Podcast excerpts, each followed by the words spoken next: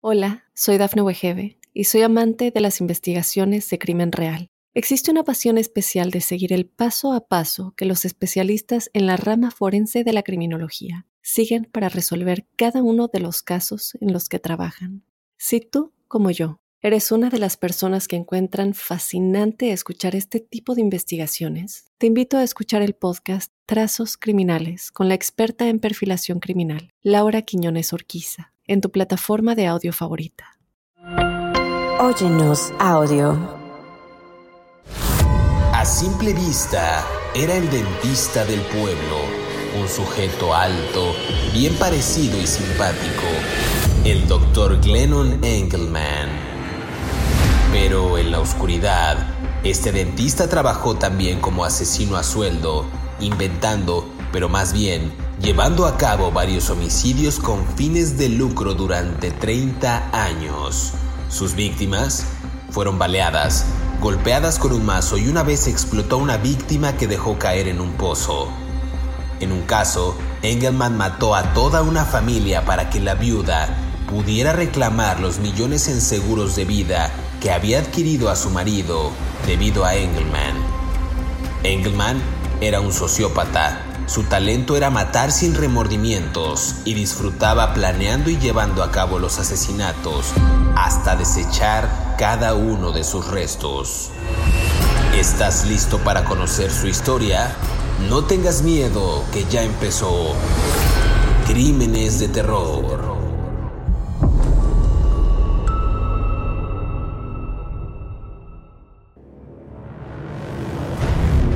Bienvenidos a Crímenes de Terror. Si aún no te has suscrito al podcast, oprime el botón de seguir en la plataforma que nos estés escuchando, ya sea en Spotify, iHeartRadio, Amazon Music o Apple Podcast, para que recibas así los episodios nuevos de Crímenes de Terror. En esta ocasión en el podcast vamos a hablar de Glennon Edward Engelman, un dentista, asesino a sueldo y asesino en serie estadounidense. Este sujeto fue un veterano del ejército de los Estados Unidos y un dentista de Luis que planeó y llevó a cabo al menos cinco asesinatos para obtener ganancias monetarias en un lapso de 30, en un transcurso de 30 años. Un, asesino en serie bastante peculiar. Eh, que, también les va a traer muchos recuerdos porque también está inspirada una serie en él, una serie bastante famosa. Y para entrar en detalle y comenzar a hablar de este asesino, quiero darle la más cordial bienvenida al erudito de eruditos, al gran caballero, al señor de señores, David Orantes. ¿Cómo estás? Buen día, buena tarde, buena noche. ¿Cómo estás, David Orantes? Me voy a retirar de este podcast después de esa presentación porque ese señor no soy yo, quién sabe quién será, pero ese señor no soy yo, no te estoy escuchando, brother. ¿eh? Mira, la verdad es que si te salieras del podcast le harías un favor a mucha gente que te dice que te odia, pero a los que te aman, pues tienes que dar, tienes que cumplir con la cuota semanal, ni modo. tengo que cumplir, en fin.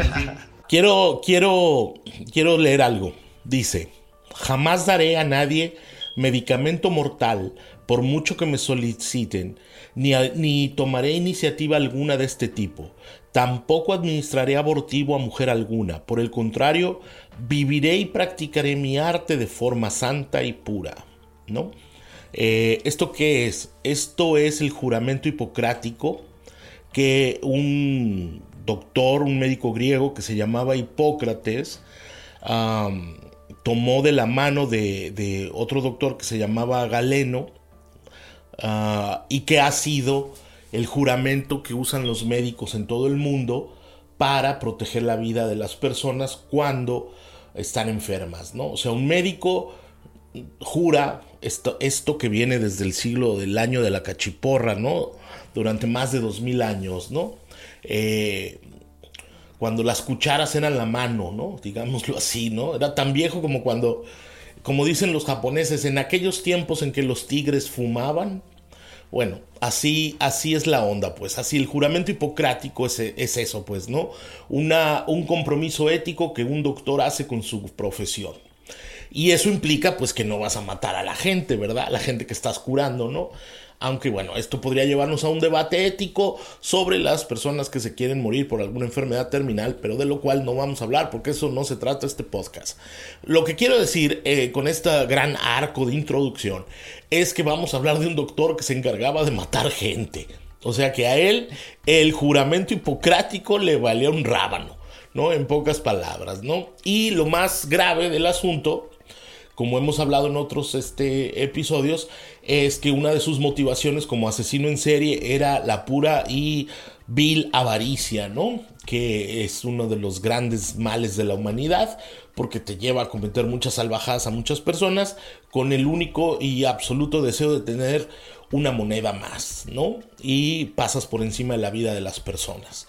Eh, pues eso, vamos a hablar de este doctor de San Luis, Missouri, ¿no? Que como tú bien decías, era un dentista y que no sé, el doctor Glennon Engelman, quien no se medía en recursos para deshacerse de sus víctimas, ¿no? Poco a poco vamos a irlo hablando este señor, ¿no? justo, qué, qué buen arco introductorio. Eh, nos encanta tenerte en Crímenes de Terror, David Orantes. Eres una pieza clave para el desarrollo de esta producción. La verdad es que, bueno, Glennon Edward Engelman nació el 6 de febrero de 1927, ya decíamos en St. Louis, en Missouri. Eh, fallecería después, eh, el 3 de marzo de 1999. Pero bien decías, yo no tengo tantos datos respecto a a su, a su vida temprana, pero acotas algo bien que me gustaría recalcar, que él usaba su valor financiero, su sexo, sus encantos para manipular a las mujeres, de lo que hablaremos más adelante, con las que era cercano, sus esposas, sus ex esposas, perdón, sus amantes y su asistente dental inclusive, para ayudarlo a formular y ejecutar pues, estos elaborados planes de asesinato. A ver, era un sociópata este sujeto. Una vez declaró que su talento era matar sin remordimientos. Él disfrutaba ejecutar este tipo de asesinatos, planeando y llevando a cabo, eh, e inclusive desechando los restos para que pues estas estos recompensas financieras que él quería, pues se lograran, pues bien, saliera avante. A ver, no sé si hay algún tipo de dato, o sea, de vida temprana de este sujeto, porque yo no encontré mucho eh, de cómo se desarrolló, si tiene alguna, tuvo alguna fijación de pequeño o un trauma que lo orillara a que cometiera esta clase de asesinatos. Hay varios elementos en su infancia que pueden revelar cosas, sin embargo, no hay nada que sea particularmente distintivo que lo haya orillado al crimen, ¿no?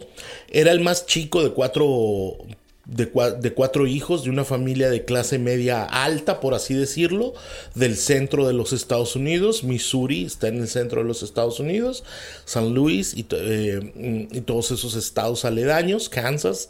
Eh, él era hijo de un oficial de la, de la Fuerza Aérea de los Estados Unidos y debido a eso tengo entendido que viajaron eh, en por varias partes de los Estados Unidos porque es lo que se llaman niños de barracas, ¿no? Se les dicen a estos chicos que son hijos de, militares, porque cuando el sargento fulano o sutano te ordena, pues te tienes que ir al otro cuartel, ¿no?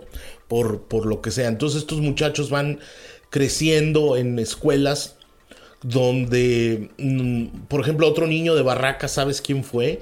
Eh, Gene Morrison, por ejemplo, ¿no? Van creciendo, van creciendo en diferentes partes de los Estados Unidos o del extranjero, si, en donde los, los, las Fuerzas Armadas de los Estados Unidos tengan bases, ¿no? Muchas veces estos chicos no desarrollan afección, ¿no? porque como están, no, no, no tienen códigos de afección hacia otras personas, porque como nunca se, ya sé, ya sé, ya sé, como nunca se vinculan con otros niños de su salón porque no saben si lo van a ver el semestre que viene o el año que viene, pues ellos mismos crean como una suerte de, bloqueo de no voy a querer a nadie de este salón porque si me hago amigos los voy a perder, ¿no? Entonces los van moviendo de un lugar a otro, mudando de un lugar a otro de los Estados Unidos Ah, y él, él, fue eso, ¿no? Fue un buen estudiante, aunque sin destacar particularmente ninguna clase. Era, digamos, que el matadito de la escuela, el que estudiaba mucho, este, el sangrón que se sabe todas las respuestas en el examen, ¿no? Básicamente era eso hasta la high school, hasta que se metió a estudiar ah, odontología en la Universidad de Washington en San Luis, Missouri. Eh, justo eso, de, lo que bien mencionabas, encontré un dato nada más relevante que decías tú que se crió en la clase media, vivía en una casa bonita, así lo definen algunos medios de comunicación que poseían sus padres, no sobresalía en alguna materia en específico, como bien decía, solamente era una persona promedio, un matado, y también había sido admitido bajo el proyecto eh, del AGI, habiendo servido previamente en el cuerpo aéreo del ejército de los Estados Unidos. Yo no me imagino esa escena en la que tú departes con un compañero de banca en la Universidad de Washington en St. Louis en 1954.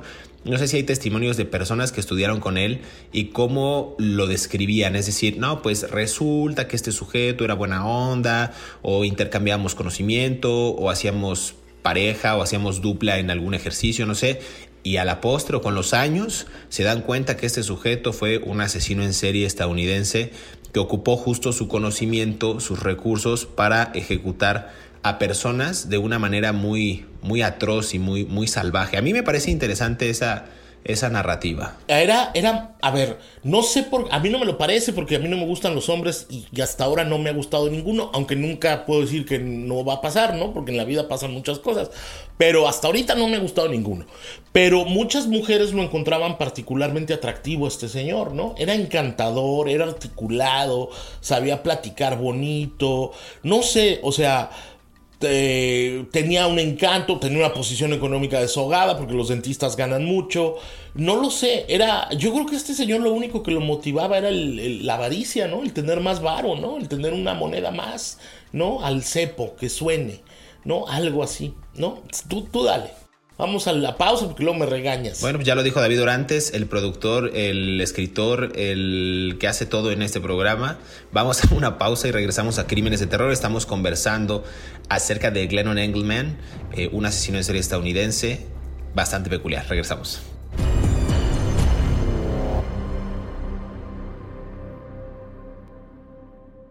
Hola, soy Dafne Wegebe y soy amante de las investigaciones de crimen real. Existe una pasión especial de seguir el paso a paso que los especialistas en la rama forense de la criminología siguen para resolver cada uno de los casos en los que trabajan. Si tú, como yo, eres una de las personas que encuentran fascinante escuchar este tipo de investigaciones, te invito a escuchar el podcast Trazos Criminales con la experta en perfilación criminal, Laura Quiñones Orquiza, en tu plataforma de audio favorita. Estos son algunos detalles que se saben de la vida íntima de Glennon Engelman. Según un podcast llamado And That's Why We Drink, Engelman se casó con Edna Ruth Ball en 1953 en Clayton. En dos años, se divorciaron y Engelman se casó con Ida G. Van Hest el 20 de abril de 1956. Ball y Engelman seguirían siendo amigos. Engelman abrió una pista de carreras de resistencia en el Pacífico, Missouri, con Eric Frey, quien era el marido de Sandy Frey. Según Medical Motors, Sandy Frey es la sobrina y pareja romántica de Engelman. Engelman se divorcia de Van Hest y el 15 de abril de 1967 se vuelve a casar.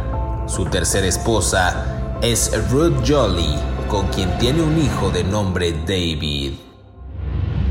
Sigue escuchando la historia de Glennon Engelman aquí en Crímenes de Terror. Regresamos a Crímenes de Terror, estamos conversando acerca de Glennon Engelman, ya decíamos un dentista, asesino a sueldo y también asesino en serie estadounidense. Hablamos un tanto de, pues, hablabas de este juramento, hablamos inclusive un poco de su vida temprana, aunque no hay muchos datos, el cómo se usa el conocimiento, tanto para bien, para mal, igual muy subjetivo el término, alguien pensará que es bueno algo, alguien pensará que es malo algo. Decía yo en el corte que pues era un sujeto no tan agraciado físicamente, pero bueno, para todo hay gusto, ser un señor pues blanco, caucásico, digamos, no tenía tanto cabello en la fotografía que se ve en, en un centro correccional de St. Louis, eh, bueno, el departamento de policía, eh, un sujeto que dices tú y refieres que pudo haber sido muy amable, muy abierto en su plática, muy, no sé, como, muy empático con las personas, eh, en específico con las mujeres, ¿no? Eh, a ver, ¿cómo, empezamos a, a entrarle de lleno? cuando se sospecha de la muerte de James Stanley Bullock, de 27 años, un empleado de la Union Electric Company of Missouri, que fue asesinado presuntamente por Engelman de un disparo cerca del, Museo de Arte de St. Louis. Digamos que esa es la primera, la primera parte ¿no? en la que se, se le atribuye que probablemente él sea el responsable de uno de estos homicidios. No, se le comprobó, pero muchos años después. A ver, eh, en 1958, el señor este se casa, o sea, el doctor, se casa con una chica que se llamaba Edna. Edna, Edna Ruth Ball, ¿no? Y se casan por cinco meses. Luego se separan. Fue su primera esposa, se divorcian, ¿no? Eh, y entonces ella se convierte en amante de él, ¿no? O sea, la ex esposa se convierte en amante del señor, del doctor Glenn. Y cuando es la amante del doctor, mistress, se dice en inglés, se casa con otro señor que se llamaba James Stanley Bullock, que es como tú bien dices, la víctima de 27 años, que era un cajero de eh, Union, un secretario de dinero, de un cashier de Union Electric Company de Missouri, o sea, una compañía eléctrica, ¿no? Los que te ponen la electricidad en tu casa, ¿no? Este, en, Estados Unidos es, la electricidad es privada, en México es federal, ¿no? Es la Comisión Federal de Electricidad, en otros países no sé cómo sea. Y entonces, él, un día, Edna abre un seguro de vida a favor de ella misma en donde ella iba a recibir 65 mil dólares o, una cantidad de... 64, ajá, 64, 65, ajá. Bueno, ¿qué más da un dólar más, un dólar menos, mil dólar más, un mil dólar menos? Más de 60 mil dólares, pues para que empatemos los dos. Una lanita. Para que empatemos los dos, más de 60 mil dólares, ¿no? Que sería más o menos... el equivalente ahora con la inflación a 600 mil dólares. O sea, no es poca cosa, ¿no? Eh, entonces un día este señor anda caminando cerca del Museo de San Luis, no sabemos por qué, y le dan un balazo en la cabeza con una pistola calibre 22. Y mágicamente el dinero se lo queda a la ex esposa porque había una cláusula que decía que si lo mataban de un balazo, él se quedaba con el, ella se quedaba con el dinero. Edna. Y entonces Edna hace algo que empieza a sospechar las autoridades, pero no le comprueban el crimen al señor hasta muchos años después. Se lo da al amante, se lo da al doctor y el doctor con ese dinero empieza a invertir en su propio negocio de dentista, ¿no? Empieza a comprar un, gabinete mejor, empieza a comprar una serie de cosas mejor y entonces parece ser que le, le entra el gusto por la matadera al doctor Glenn, ¿no? A eh, los, las personas que iban con él dicen que pues era el, dentista de la ciudad, ¿no? Porque era el más chido, el que tenía el mejor gabinete, las mejores técnicas, las mejores este, medicinas, eh, además era encantador, de buena plática. Entonces tenía esta doble vida, era el asesino que había matado a la otra y luego el, el tipo que había este, ¿cómo se llama? Había, ah, tenía toda esta vida normal, ¿no? Missouri, en los años 50, San Luis, Missouri, pues era un bastión del conservadurismo y de, la, y, de las relaciones y del poder blanco, por así decirlo, como tú le dices, el poder privilegiado. Ya vamos a empezar walkies. Este, y, y pues obviamente la clase dominante eran los blanquitos educados, ¿no? Y nunca se iba a sospechar que el doctor del pueblo, el dentista del San Luis, eh, iba a andar matando gente. Pero luego sucede otra cosa. Un señor que se llamaba Eric Frey, que era un socio de, un, de, de Engelman en una compañía de inversiones que se llamaba Pacific Drag Strip, que era una compañía de inversiones de bienes raíces, hice un research en los registros públicos de la propiedad de Missouri, por eso pude saberlo, tenían edificios, ellos compraban edificios, los restauraban y los revendían o los rentaban los locales, ¿no?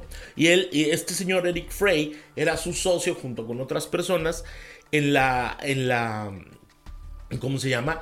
En la, mm, en este negocio, ¿no?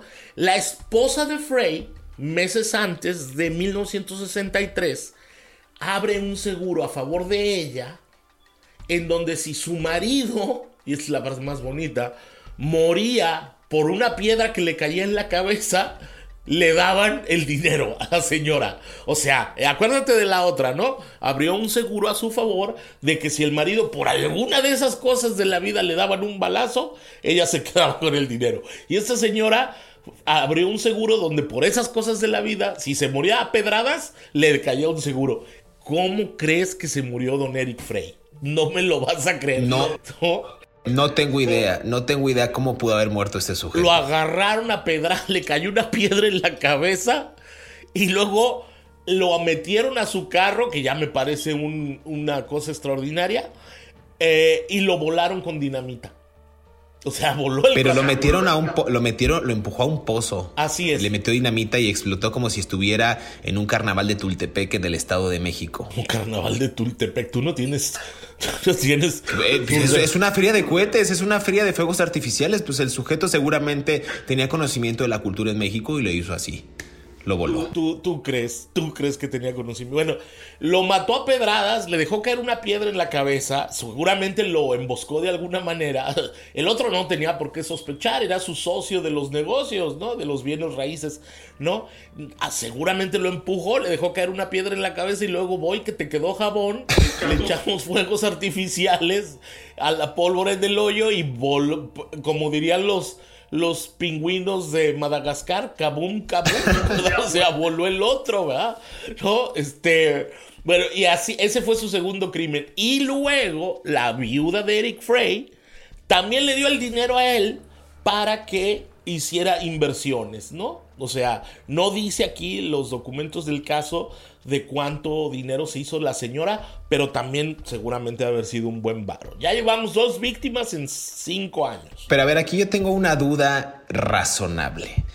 A ver, yo voy a hacer preguntas que seguramente no pueden ser contestadas. Pero, ¿qué tan encantador debió de, haber sido este sujeto como para que las viudas, ya sé, ya sé, ya sé qué tipo de encantos le daba seguramente este sujeto a las viudas, pero no solo eso, ¿cómo sabía él o cómo se anticipaba? seguramente en algún encuentro íntimo o en alguna cena romántica o con detalles, cómo se enteraba de la clase de seguro que tenían contratadas ellas a pues en caso de que falleciera alguno de los dos integrantes de la pareja, siendo él probablemente el amante de ellas, ¿no? Que así ha sucedido, que así sucedió. O sea, a mí me parece como raro, pero no tan raro. Digo, nada más para dejarle la pregunta a los podescuchas. Tu, inocencia me conmueve. Ya sé, ya sé. O sea, bueno. Eh, tu, provincianismo mexicano me, me, me da ternurita. Mira, Obviamente él se ponía de acuerdo con las mujeres para que hicieran ese seguro. O sea, no sucedía las cosas como tú lo estás planteando de, ah, mírate, mi marido tiene un seguro donde si le cae una... esas, esas conversaciones no las tienes con tu amante, pues, ¿no? O sea, todo estaba planeado. Oye, mi amor, ¿por qué no le sacas un seguro a tu esposo donde diga que si se muere a, a pedradas en la cabeza y luego kabum kabum, no, tú te quedes con 60 mil dólares. Oye, mi amor, qué buena idea. Nos quitamos del, del, estorbo de tu marido y nos quedamos con el, el varo, la lana, la marmaja, el billete, la plata. El billullo. ¿Estás diciendo que ellas pudieron haber sido o son cómplices de, los eh, Una de ellas fue detenida como cómplice. Una mujer de estas, no me acuerdo cuál de todas, el caso es muy largo y solo tenemos poco tiempo, pero una mujer de ellas sí fue detenida como cómplice de él y cumplió una condena de 50 años en la cárcel, pero eso, me, o sea, este es como una historia paralela, pues, ¿no? Eh, pero eso fue lo que sucedió, o sea, yo, yo estoy casi seguro que él entrenó a las mujeres eh, con sus dotes de seducción, de buen amante y de... Y, como dicen en México, hermano, verbo mata todo. O sea, verbo mata carita. Entonces, si tú le hablas bonito a una mujer, que la tienes desnuda, abrazada, hace muchos años que eso a mí no me sucede, pero no que la tienes abrazada, eh, abrazada desnuda en tu cama y le hablas bonito a la oreja, muchas veces, casi siempre ellas dicen que sí, ¿no? Este, entonces imagínate si este tipo era, este, tan seductor, amante, el doctor del pueblo, educado, simpático, culto y todo lo demás, ¿por qué le ibas a decir que no? Nos quitamos al estorbo de tu marido y nos hacemos de un dinerito, ¿verdad? Ahora sí, y la, y la marmaja, ¿cómo nos la vamos a repartir, mi vida? ¿No? O sea, algo así, ¿no? Con, esta frase de verbo mata carita y yo le añadiría verbo mata carita y hasta carterita, vamos a hacer una última pausa y regresamos a Crímenes de Terror para seguir conversando acerca de Glennon Engelman. No se despegue.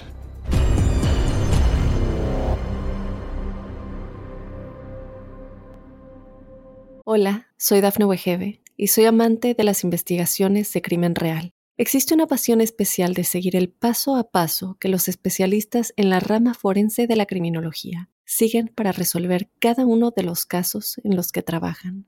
Si tú, como yo, eres una de las personas que encuentran fascinante escuchar este tipo de investigaciones, te invito a escuchar el podcast Trazos Criminales con la experta en perfilación criminal, Laura Quiñones Orquiza, en tu plataforma de audio favorita. A pesar de que Engelman era muy conocido en el barrio e incluso se dijo que daría atención dental gratuita a las personas que no podían pagarla en esa parte de la ciudad, la policía ya tenía puestos los ojos en Engelman. Esto desde el asesinato de James Bullock en 1958. Sin embargo, tomó hasta 1980 y su tercera esposa espiándolo para finalmente atraparlo. Fue declarado culpable de asesinato y recibió dos condenas a cadena perpetua. Luego, en 1985, se declaró culpable de matar a la familia Gosbelle. El caso de Engelman está documentado en el libro Appointment for Murder de Susan Crane Bakers y es interpretado vagamente en la película de 1996, The Dentist, protagonizada por Corbin Burnson. Sigue escuchando la historia de Glennon Engelman aquí en Crímenes de Terror. Regresamos a Crímenes de Terror, estamos conversando acerca de Glennon Engelman. Yo lo apodaría el dentista asesino o el seductor asesino, no sé, suena como interesante. O el asesino, diría el asesino de los dientes, pero pues no, no les extraía los dientes. No sé, vamos a, vamos a pensar en un, en un apodo interesante para este sujeto. The Dentist, le decían, inspirado también en esta serie estadounidense que, estuvo pues, justo basada en sus, en sus hechos criminales. Es que hablamos. Es, perdón que te interrumpa. Es que, fíjate, yo creo que tiene un grado de, de muy retorcido que casi roza la literatura. O sea, eh, la, la, realidad supera la ficción, ¿no? O sea, si yo te platico toda esta historia del doctor Glenn, tú me dices, oye, qué buena novela, ¿no? Pero Tan es así que provocó series de televisión y, otras cosas, ¿no? Eh, pero el tipo era bastante retorcido, o sea, a él se le comprobaron siete crímenes, ¿no? O sí, entre cinco a siete. Pero las autoridades de Missouri calculan que mató a más personas motivado por, por la avaricia, o sea, porque de repente sucedían cosas en su economía que al investigarlo de cerca que no era normal, o sea, porque ese Chevy 67 este rojo descapotable, o sea, convertible, de dónde salió, ¿verdad? Un doctor, ¿verdad? O sea, o, no, o sea, no era normal, pues, ¿no? O sea, de sacar muelas y hacer endodoncias, no, se compra uno de esas cosas, ¿no? Mm, y yo creo que fue un shock fue un gran impacto para la comunidad conservadora blanca empoderada de San Luis, Missouri. Claro, que además San Luis, Missouri es un centro cultural muy importante de los Estados Unidos para la historia, por ejemplo, del, jazz, ¿no? Del blues.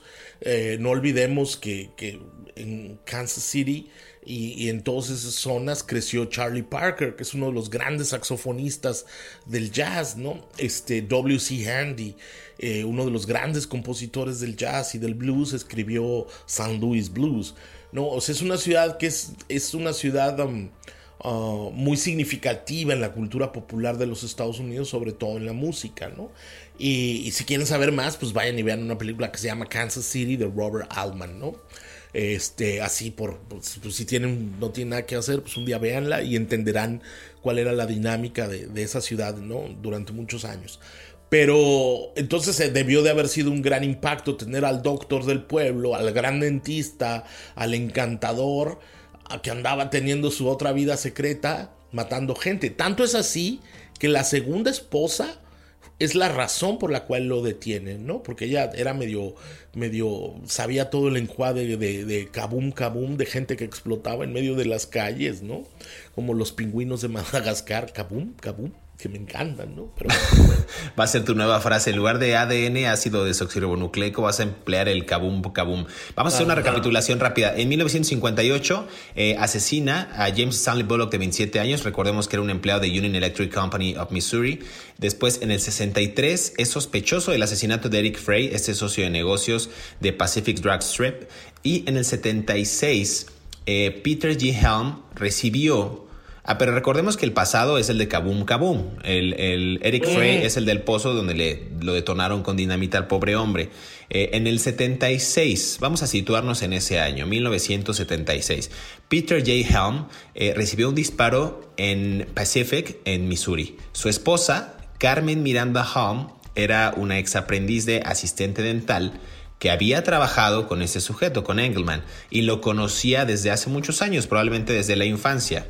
Eh, esta es, había trabajado, insisto, con él, eh, ordenó eh, que cobrara una póliza de seguro de vida de 60 mil dólares, que para 2021 hacen aquí la conversión, era equivalente quizás a casi 300 mil dólares. y Engelman fue condenado por asesinato capital por matar a Holm y condenado a cadena perpetua sin posibilidad de libertad condicional durante 50 años. Pero a ver, la esposa Carmen Miranda y él ordenaron u orquestaron que en el 76 mataran a este sujeto para cobrar ese seguro de vida. Ya llevamos tres casos al hilo en el que aplica el mismo modus operandi, este amante, este ferviente amante de, de mujeres, que también no voy a meterme en el tema más allá, no quiero sonar machista, pero pues yo creo que en esas, en esas, en esos años y creo que hasta la fecha, pues qué no habrá tenido la mujer o en qué habrán trabajado los sujetos que no, ahora sí que no atendían a la bella dama,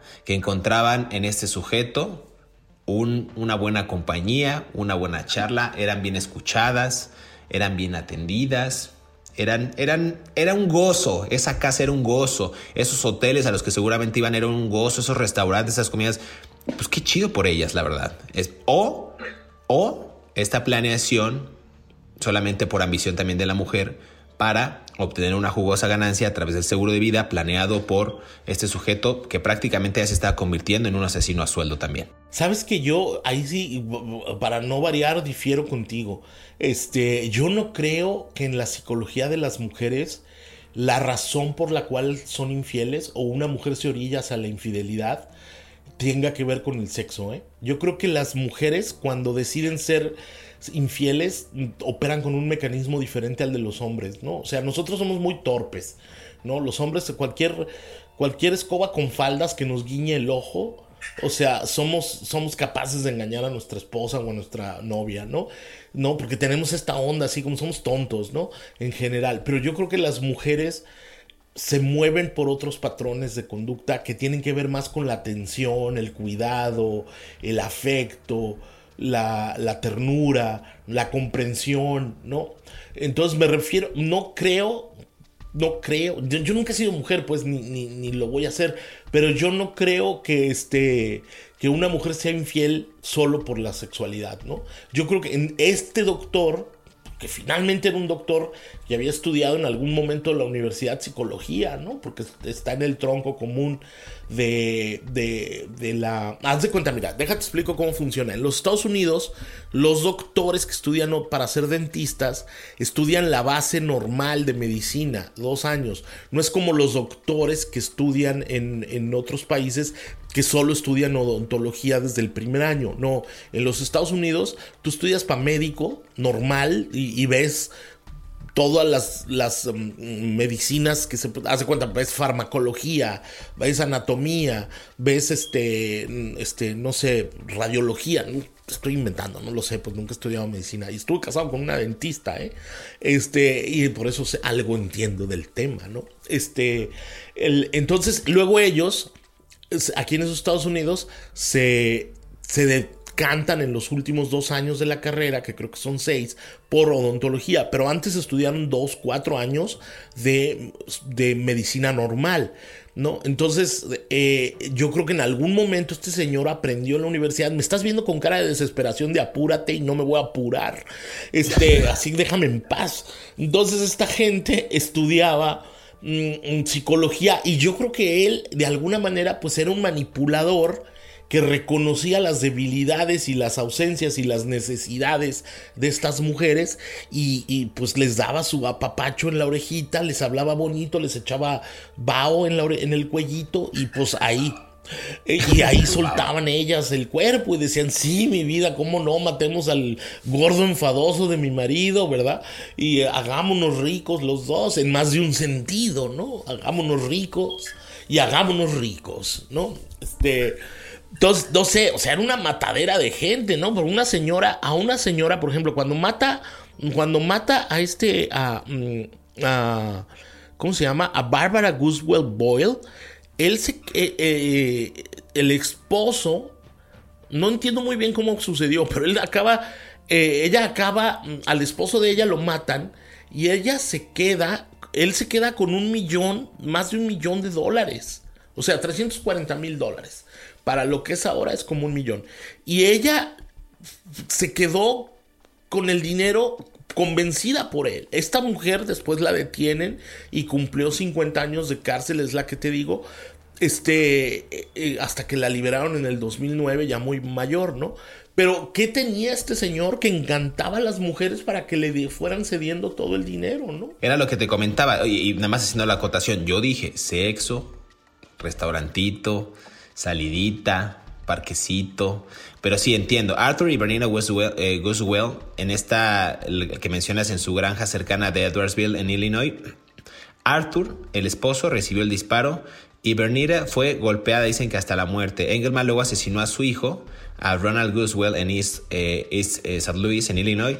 Y 17 meses después, para que la viuda, en este caso la que mencionas, Barbara Gus Boyle, pudiera reclamar los millones en seguros de vida que había adquirido para su marido, ¿no? Ese era el único heredero del, negocio del petróleo de sus padres, es lo que refieren algunas notas. Esta mujer recaudó, bien decías tú, 340 mil dólares. Para el año 2021 hacen aquí la conversión, equivalía a 1.5 millones de dólares. Una buena lana, una buena marmaja. Boyle, condenada por el asesinato de su marido, liberada en el año 2009, aunque también fue condenado Robert Handy, el cómplice que se declaró eh, culpable de conspirar para cometer los tres asesinatos de Gus Welle. Condenado a 14 años también y cumplió esta condena en prisión. Digamos, un merequetenga aquí ya más complejo porque involucraba a personas de la familia, o sea, ya era como más extensa la red criminal que tenía este sujeto. David Orantes. Sí, mira, por ejemplo, hay otro asesinato de un señor que se llamaba Peter Hammond, ¿no? En 1972. Peter Ham, ¿no? Con H-A-L-M, Ham. Ese señor estaba casado con una higienista dental. Una higienista dental son los que te limpian los dientes, ¿no? Ah, son como asistentes de los doctores que te, raspan cuando tú tienes mucho sarro, que no te limpias bien los dientes ni te lavas tres veces los dientes para arriba y para abajo. Como Consejo de David Orantes. ¿Mm? Consejo de salud de David Orantes. Yo estuve casado con una dentista, yo sé de lo que te hablo, me, me trae en friega todavía hasta ahora preguntándome si me lave los dientes. Este, todos los días me llama para preguntarme eso. Lo único que le importa a esa mujer. Bueno, entonces, este, esta mujer trabajaba con, con esta higienista dental, trabajaba con Engelman y, con, y lo mataron a balazos. O sea, era la asistente del señor y mágicamente en el 76 Nuevamente esta mujer es beneficiaria de un seguro grandote, choncho, de mucho billete, donde súbitamente la mujer se hacía millonaria si a su marido lo mataban a balazos, ¿verdad? Entonces ya la policía de San Luis, Missouri dijo, oigan, ya, ya, ya parece vacilada, ¿verdad? Toda la gente que anda alrededor del doctor se muere por alguna razón, de, ahora sí que como dicen, seis grados de separación, ¿no? Esta teoría, ¿no? De que todos estamos a seis grados de separación.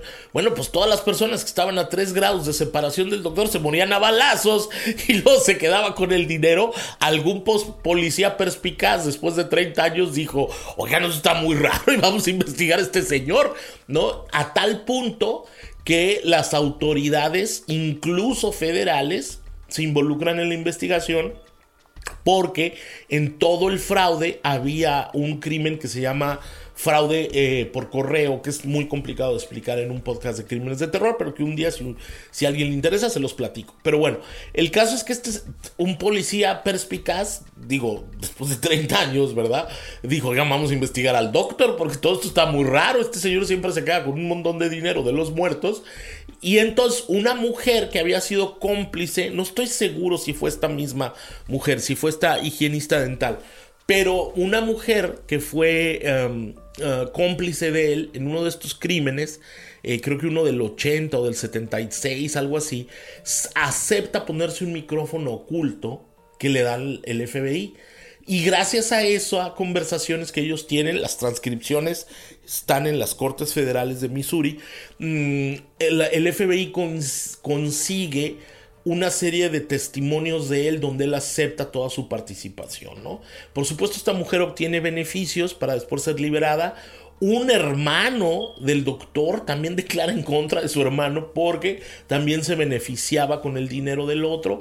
Como tú bien dices, ya todo esto se expandía a la familia y la y la cómo se llama y la y, entonces la se arma un argüende y es cuando finalmente lo detienen en el 85 y lo declaran culpable de siete crímenes, ¿no? Aquí lo interesante es que eh, no, no voy a decir que es mi asesinato favorito porque ya me estoy viendo todo eh, desquiciado y todo maldito y, loco. A ver, nada más para rematar. Y ya, te veías desde antes. Ya me veía desde antes. Bueno, mucha gente ya sabe que soy así. Nada, es cierto. En 1980, Sophie Mary Barrera era propietaria del laboratorio dental Sud St. Louis. Y esta mujer, a ver, esta mujer murió en una explosión de un coche bomba. A la Pablo, a la Pablo Escobar, o sea, esta, esta mujer falleció de una forma híjole, increíble, o sea, de no creerse, pues. Le Engelman le debía más de 14 mil dólares a esta mujer y justo lo que mencionas, el 25 de septiembre de 1980 un jurado declaró a Engelman culpable de fraude postal, que después se los, se los compartimos, hacemos quizás un poquito más de ampliación en algún episodio del podcast, y de conspiración para cometer fraude postal en el asesinato de Barrera. Nada más para dar el último dato, que ya se nos acabó el tiempo en este, en este episodio. Eh, libros. Historia del de este asesino de 1989 por Susan Crane Bacos y si quieren ver más temas relacionados a, insistimos, los asesinatos de Engelman se inspiraron en la, eh, digamos, en esta película del 96 de Dentist. Y también su historia se contó en varios eh, documentales de Investigation Discovery en Deadly Dentist que se emitió en diciembre del 2017. Sí, hasta que finalmente él tenía diabetes, el doctor, que es este...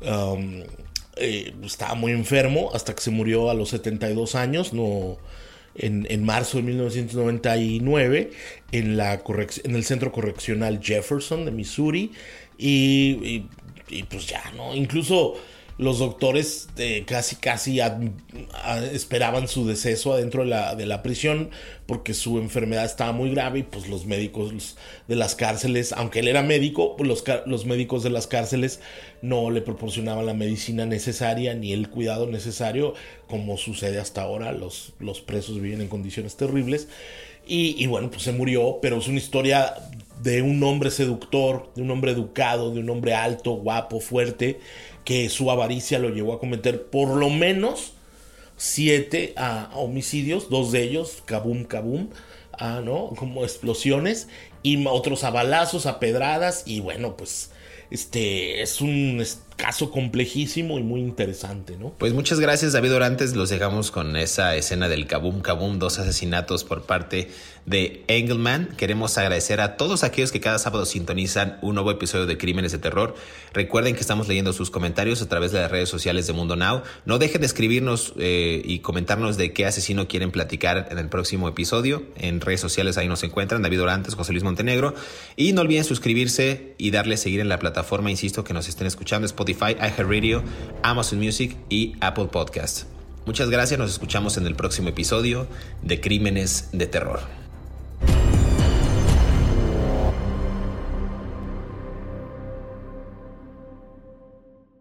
Hola, soy Dafne Wegebe y soy amante de las investigaciones de crimen real. Existe una pasión especial de seguir el paso a paso que los especialistas en la rama forense de la criminología siguen para resolver cada uno de los casos en los que trabajan. Si tú, como yo, eres una de las personas que encuentran fascinante escuchar este tipo de investigaciones, te invito a escuchar el podcast Trazos Criminales con la experta en perfilación criminal, Laura Quiñones Orquiza, en tu plataforma de audio favorita.